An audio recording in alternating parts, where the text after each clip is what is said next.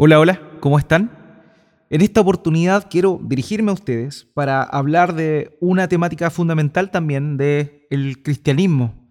Y esta tiene que ver con la forma en la cual nosotros compartimos nuestra fe. Claro está que el mensaje que nosotros estamos encomendados a entregar es el mensaje del Evangelio. Y habiendo entendido cuál es el contenido del mensaje del Evangelio, es que nosotros podemos compartir este a través de lo que se le denomina el evangelismo. Ahora, ciertamente han habido durante los últimos años confusiones respecto a este término tan importante que es el evangelismo.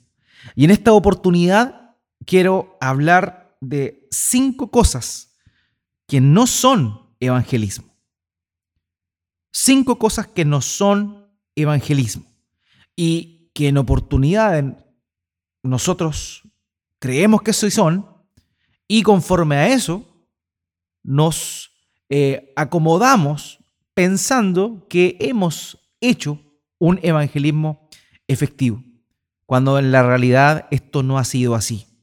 Ahora, es necesario comprender que estos cinco puntos son en relación a lo que nosotros hacemos o cómo nosotros percibimos el evangelismo. En primer lugar, querido, quiero mostrarte, contarte que el evangelismo no es imposición. Muchos de nosotros en oportunidades no compartimos el evangelio porque pensamos que estamos eh, transmitiéndole nuestra manera de pensar al otro, que estamos imponiendo nuestras ideas. Y es común que en alguna conversación con alguna, alguna persona conocida, amiga o un familiar que no es creyente, uno termine pensando que está tratando de introducir su propio pensamiento en la mente de otras personas, como si esta fuese una imposición. Y es por eso que es menester saber que de ninguna forma el evangelismo es una imposición. ¿Por qué?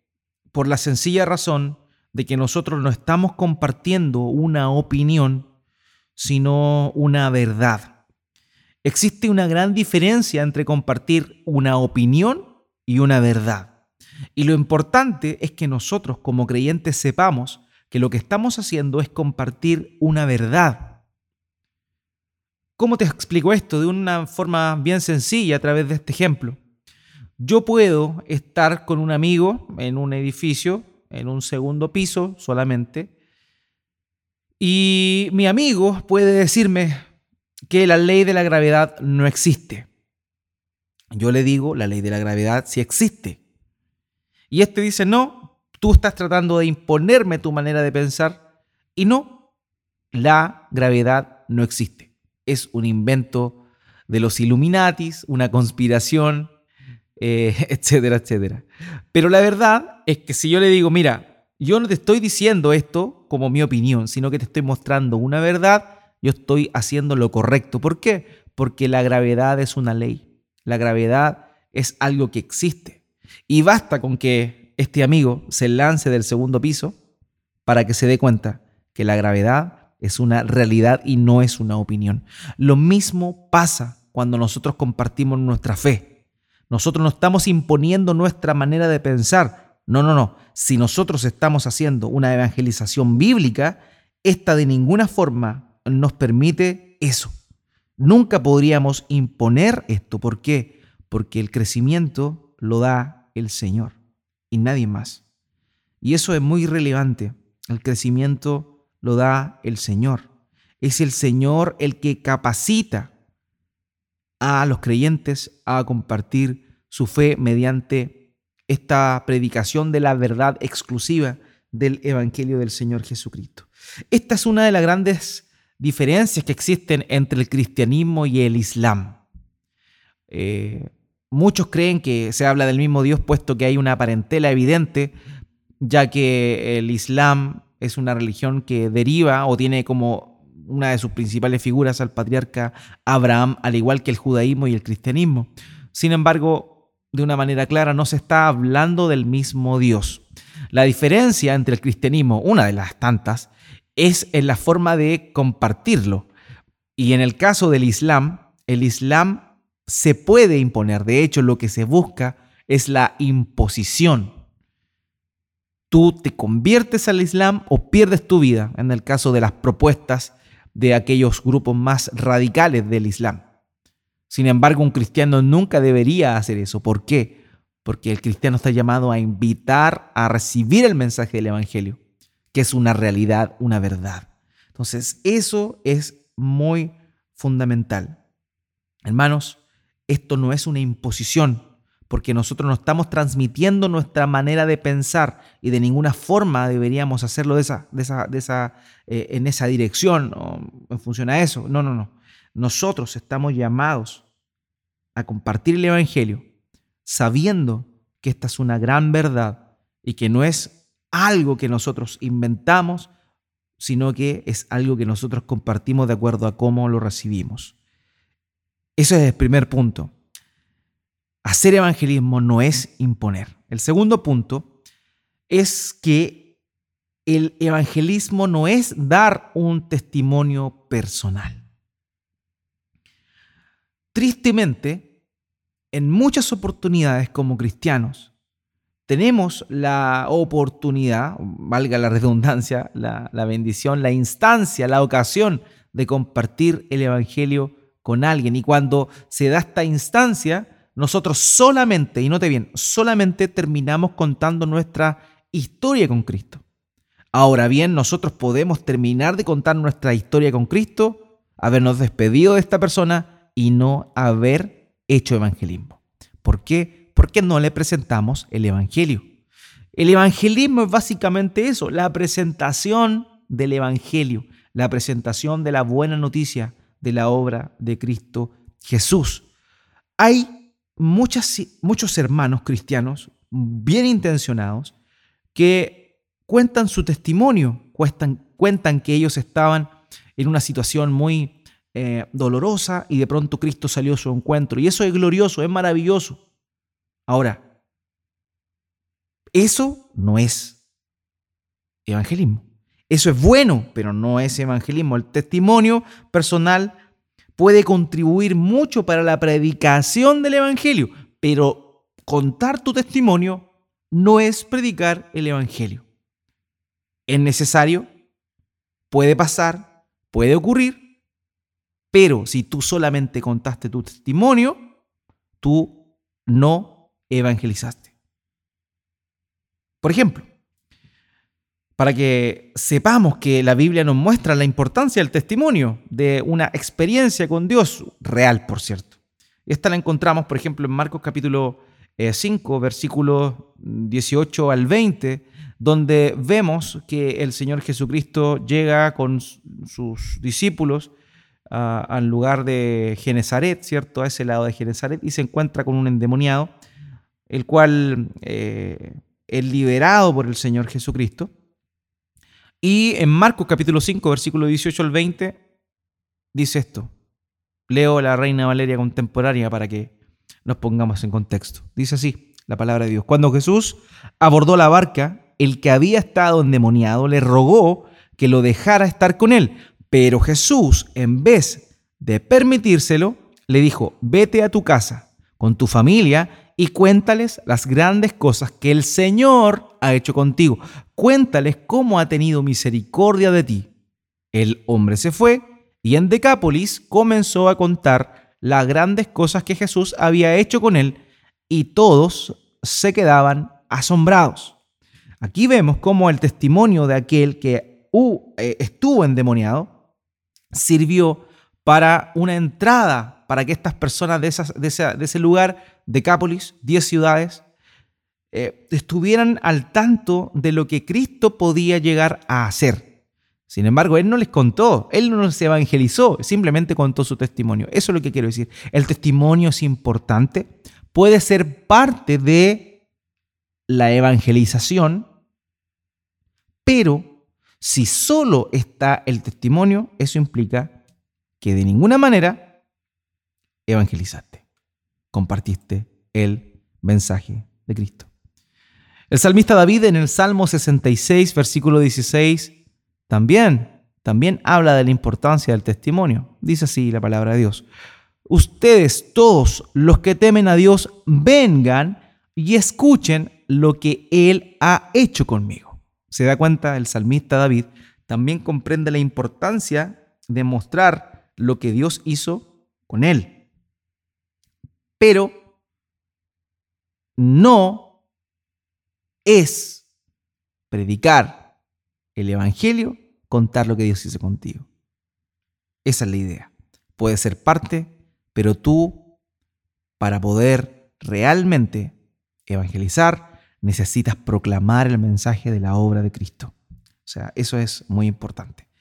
El tercer punto que quiero compartirles es que no es evangelismo tener acción social o participación pública. Esta es útil, ¿ya? Esta es necesaria.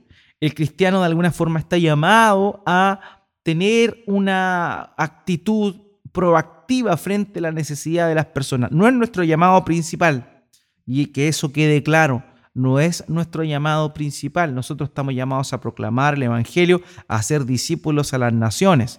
Pero entre medio que vamos haciendo esa misión, también vamos mostrando el amor de Dios, la misericordia y la compasión de Dios por medio de la colaboración, la ayuda a personas que se encuentran en necesidad, sean huérfanos, viudas, personas pobres, personas que están incapacitadas de poder realizar algo y nosotros tenemos la responsabilidad de hacerlo.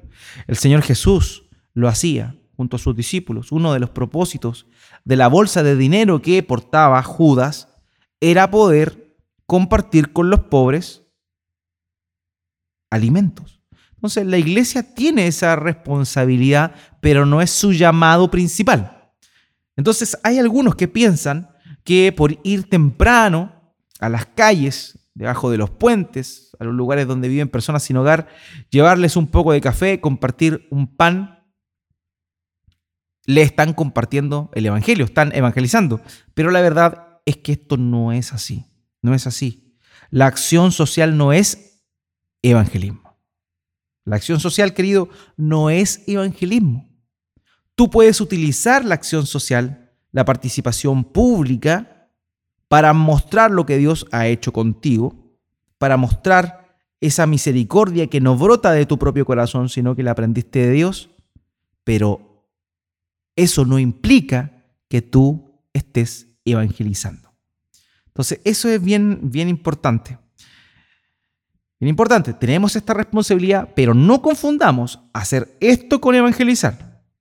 En Mateo capítulo 5, versículo 16, el Señor Jesús le dijo a los discípulos, dice, de la misma manera que la luz de ustedes alumbre delante de todos, para que todos vean sus buenas obras y glorifiquen a su Padre que está en los cielos. Se da cuenta cómo el actuar de los discípulos iba a producir que los demás vieran estas buenas obras y glorificaban al Padre. Sin embargo, esas buenas obras no los iban a llevar a estas personas a conocer a Cristo. ¿Por qué? Porque el mensaje del Evangelio no había sido entregado. Entonces, eso es relevante, es muy importante. Tenemos que hacerlo, pero eso no es evangelizar. No confundamos eso. No creamos que por llamar, llevar a unos niños, hacer una actividad con los niños, eh, mimos, payasos en la calle y darles regalos en la época de Navidad y hacer todo aquello, eh, estamos evangelizando. Si no compartimos el mensaje de Cristo, si no hablamos de la cruz de Cristo, si no hablamos de la condición del hombre, de la necesidad del hombre, de un Salvador, nosotros no hemos evangelizado, simplemente hicimos ayuda social, tuvimos una participación pública, cosa que es buena, pero no es evangelismo. Ahora, tristemente hay muchos hermanos que se han involucrado en demasía en esto y que básicamente todo su ministerio está enfocado en la ayuda a las personas. Como si arreglar el problema a nivel horizontal, es decir, los problemas que los seres humanos tienen entre ellos mismos, los ayudaran a solucionar el problema más grande que tienen, que es a nivel vertical con Dios. Eso es importante. La prioridad, querido, es reconciliarnos con Dios. Eso es lo importante. Luego de esa reconciliación con Dios, claramente, en segundo lugar, vendría la acción social cumplir con nuestras funciones como esposo, esposa, también en oportunidades pareciera que pudiese aportar al evangelismo. Sin embargo, no, esto significa ser obediente. Pero si tú no predicaste a Cristo, simplemente es moralidad.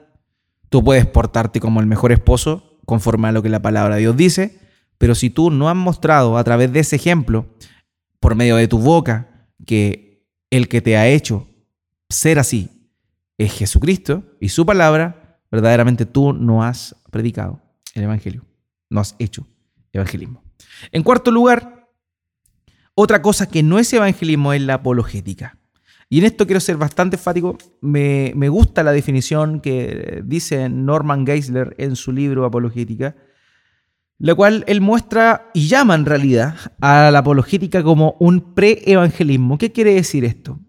Que la apologética lo que busca es derribar argumentos que las personas que van a recibir el mensaje del Evangelio tienen y que requieren ser derribados para poder presentarles de manera correcta la, el mensaje de Cristo. Esa es la definición que dio Norman Geisler.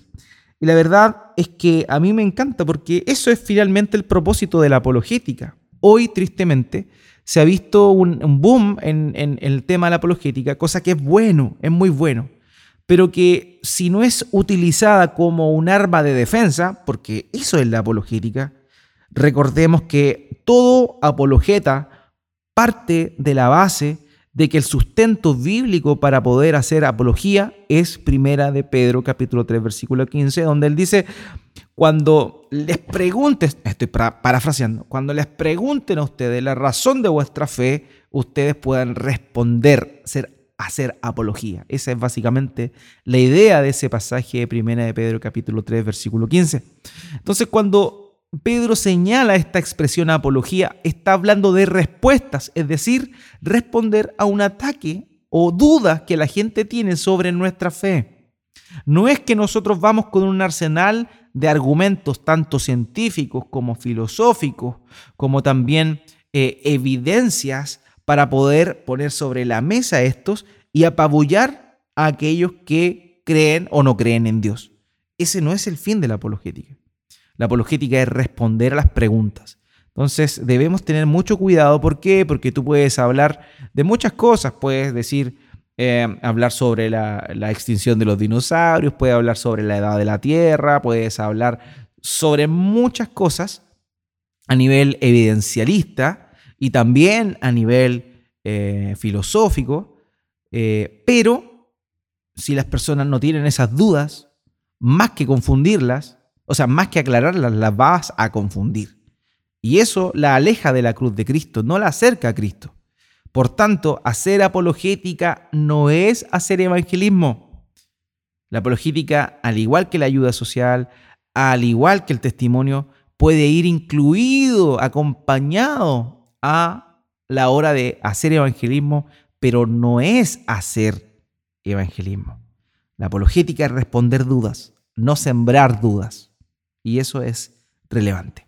Y en quinto lugar, esta tercera cosa que no es hacer evangelismo es medirlo por medio de los resultados. O sea, hay personas que dicen, bueno, nosotros evangelizamos porque llegó mucha gente a la iglesia. Y en realidad no predicaron a Cristo, no hablaron de Cristo crucificado, no hablaron del pecado que la persona tiene y la necesidad eh, urgente que tiene de un Salvador y piensan que lo que hicieron fue evangelismo. ¿Por qué? Porque llegó gente a la iglesia.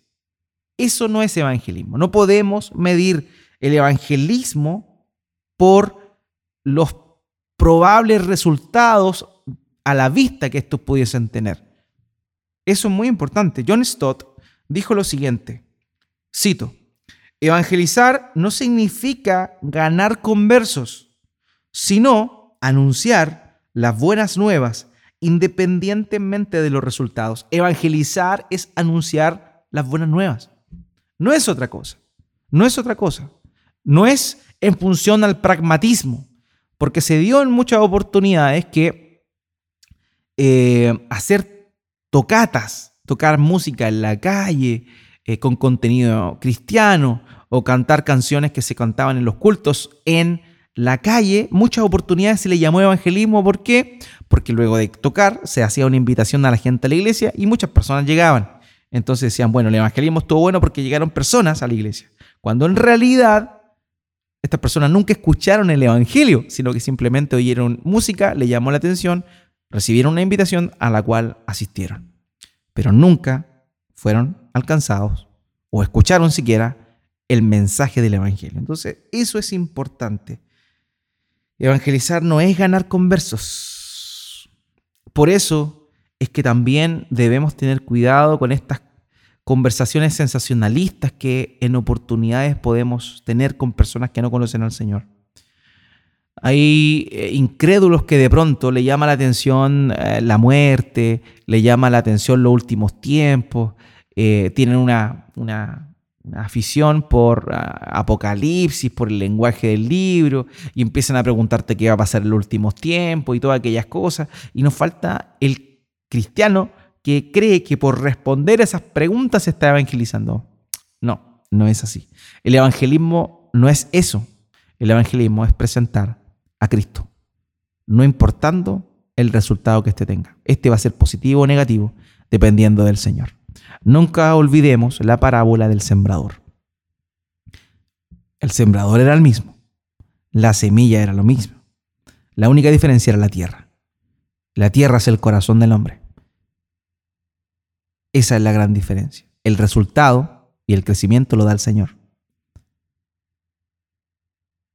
No tú. No tus formas. No tus métodos. Por eso no debemos confundir que gente llegue a la iglesia por medio de otros tipos de, elementos, de invitaciones llamativas, vistosas, no podemos confundir eso con el evangelismo. Por tanto, a modo de resumen, no es evangelismo la imposición, no es evangelismo el testimonio personal, no es evangelismo la acción social, no es evangelismo la apologética y no es evangelismo aquello que da resultado. Esa sería la reflexión en esta oportunidad. Que el Señor te bendiga grandemente.